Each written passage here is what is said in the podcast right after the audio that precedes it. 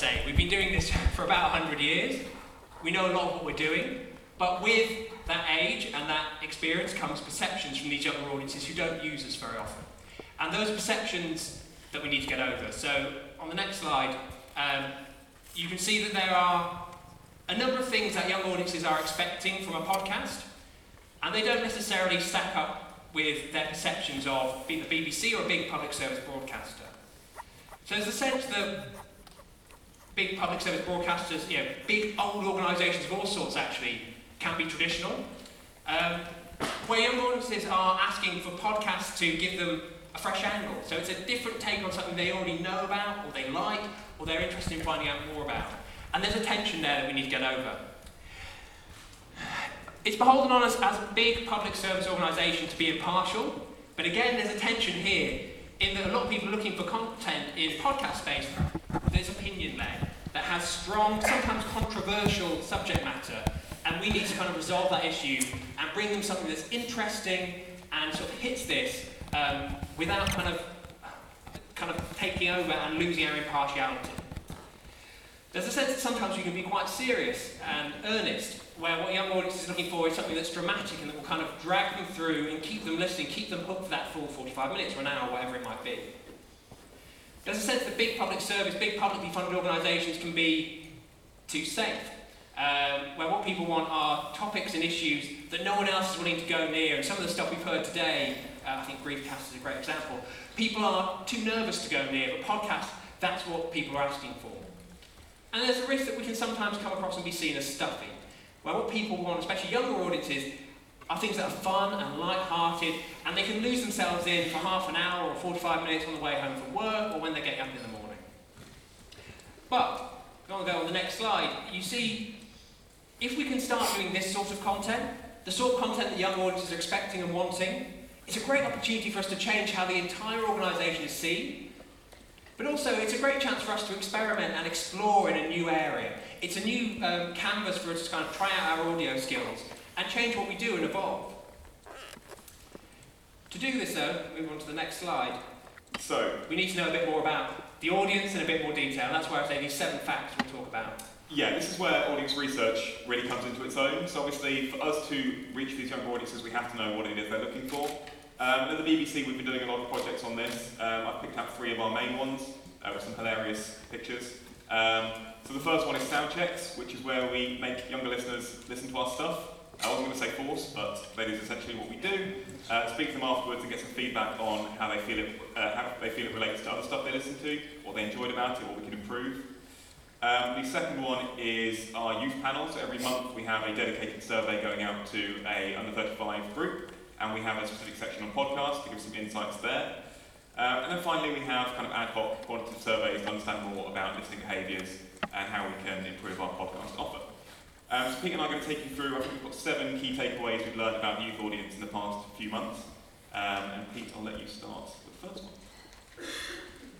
Great, so the first thing, and this is something we've touched on already today, and we've heard from a few people, is it's the nature of the speech content they want. Um, and it's a very conversational form of speech. Uh, it's something which they can feel that they could be a part of, or they can very easily sort of wallow in or dip into.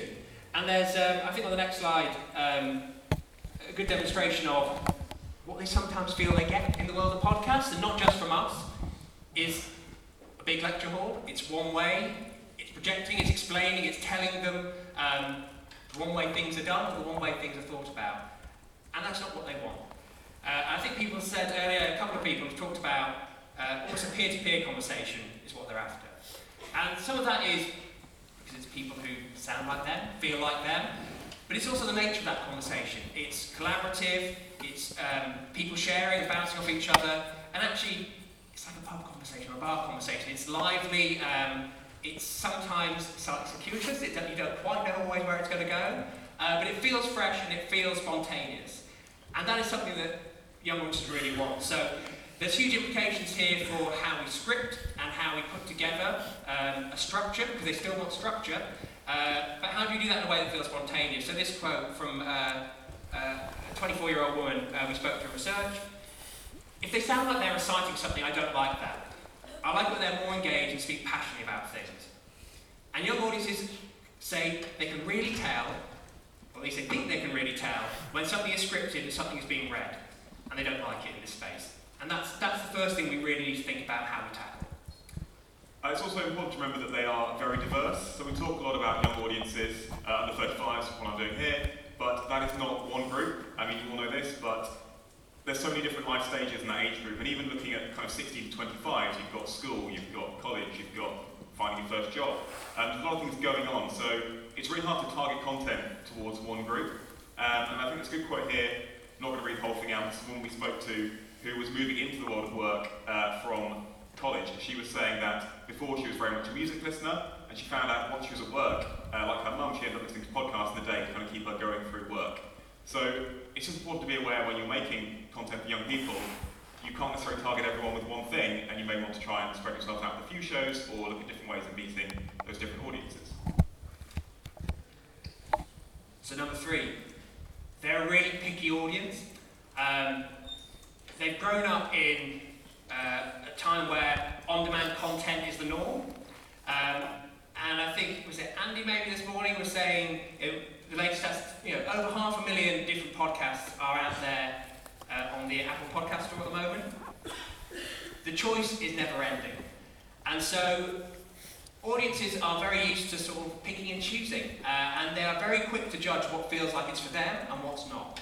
Um, so, you know, this leads us to sort of quite, you know, picking an episode that they like the sound of content and go from there. And that's something we're quite used to. But there's actually two other things beyond that which we need to kind of think about and really take account of.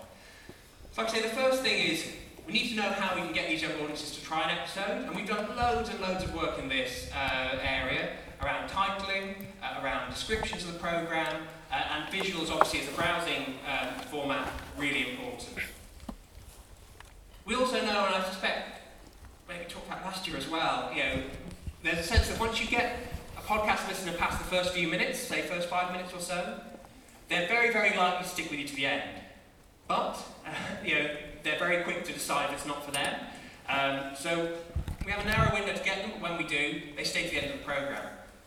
But that sounds like a good news story. It's not necessarily as good as all that. They'll stay to the end, but the choices are endless. And this young audience don't feel they have to be completist in the way that older audiences do. They don't feel that they have to listen to a whole series.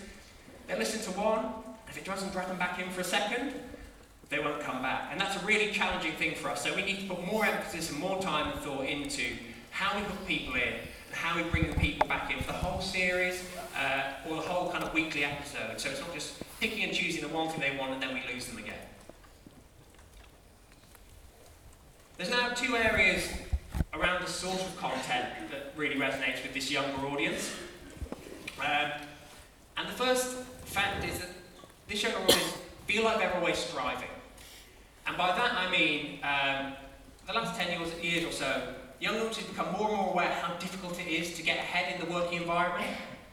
The newspaper headlines are endless, uh, that salaries are depressed, uh, it's hard never to get a job, the robots coming to take our jobs, and young audiences really feel the tension and pressure of that. The, the pressure to succeed and to do well in exams and to do well uh, in the world of work is huge. And because of that, they feel like they're always on. They're always looking for content that helps them, that teaches them something, that gives them an edge. Um, and it's a hugely important thing for them. And it's something that we need to really think about in our content. If we can give them things that help them feel like they're getting that edge, getting stuff that's developing them, moving them further on, it's really powerful.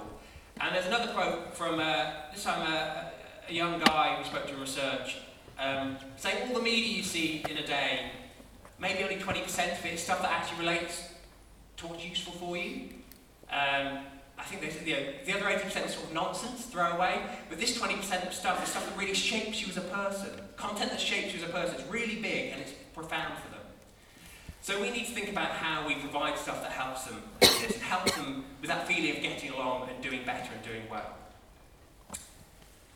There is a counter to that though. Um, young audiences obviously don't want to be lectured, as we saw earlier. They don't want that sort of content, and they don't want more stuff to stress them out further. So actually this audience, they're saying they want to let off steam, and content needs to help them do that. So the podcasts we create need to either do one of two things. They need to be fun, and they need to uh, let people feel they can wind down, they can chill out, they can have a laugh, they can smile. Or it's going to take them on a big dramatic roller coaster. And we need to do both of these things really, and we need to not forget that, especially with podcasting being such a factual medium. It's so important that we keep this in our mindset all the time. And if we go on to the next, you'll see uh, you know, people really get this sense of being weighed down with information and what's happening in the world. So this is someone saying, oh, you know, I found myself drowning within the political climate and all the content pouring out. So we need almost an antidote to some of this, something that feels like it's not adding to this pressure and weight. And actually, when we combine this, this kind of release, with this sort of helpful, striving content, the two together, Ben was talking about the, the fun and factual together, it's a really, really powerful thing for this audience, and it's something we want to do more of. This one is that they are reserved, so I mean this in the sense that we always assume that, well, we know from research that word of mouth is such a big factor for any kind of content in terms of referral. Uh, but even though podcasts are mainstream and a lot of young people are listening to them, they often don't think that their peers are. The quote here from a woman who was saying that she didn't realise her friends love podcasts until they happened to come across it in conversation. Um, there is just an assumption amongst this group that they're listening to podcasts but no one else is, and we know that's not the case. Um, I think Part of this is because podcast is not the first thing people talk about. TV, the water cooler moment, it's a classic phrase.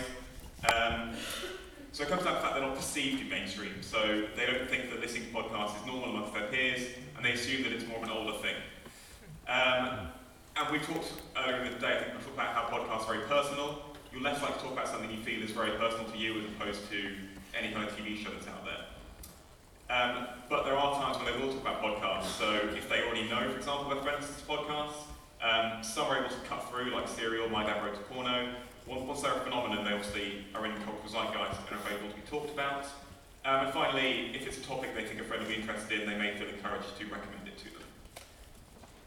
And what that really means is that it's harder for us to kind of cut through, and we have to work very hard to remind them the podcasts are out there. Uh, I think this is our last one, is that they aren't focused on traditional talent. I'm sure you've heard this before.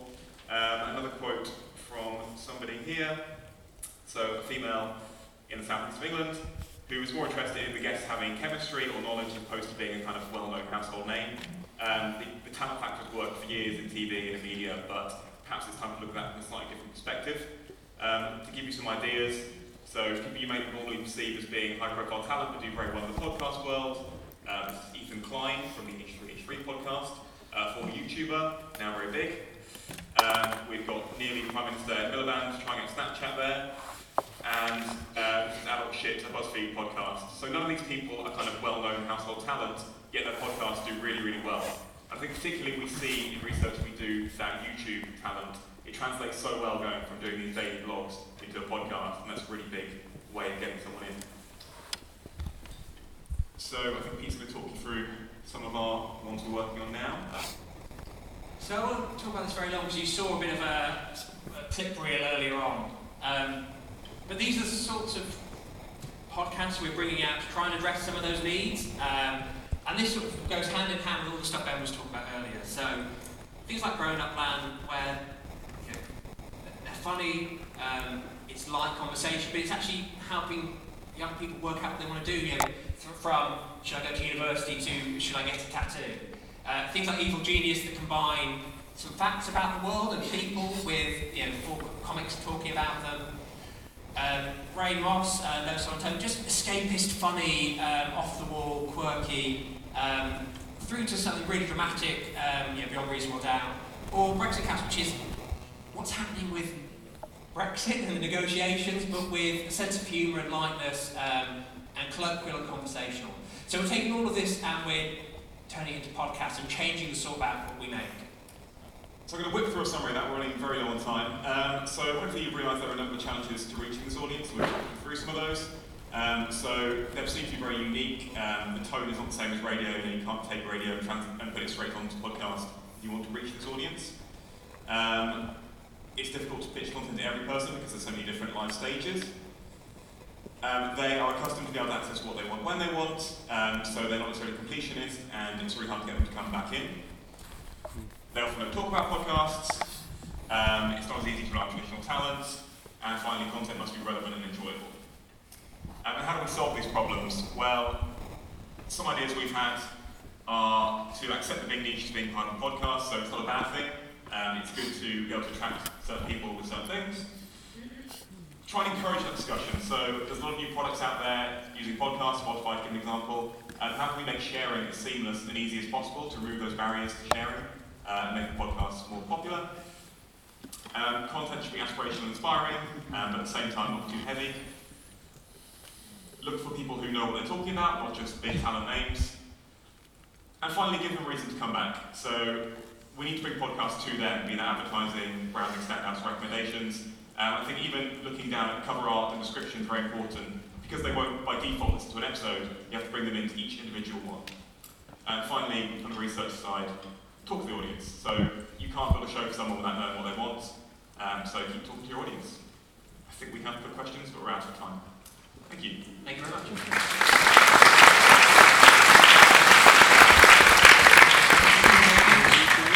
We are still a bit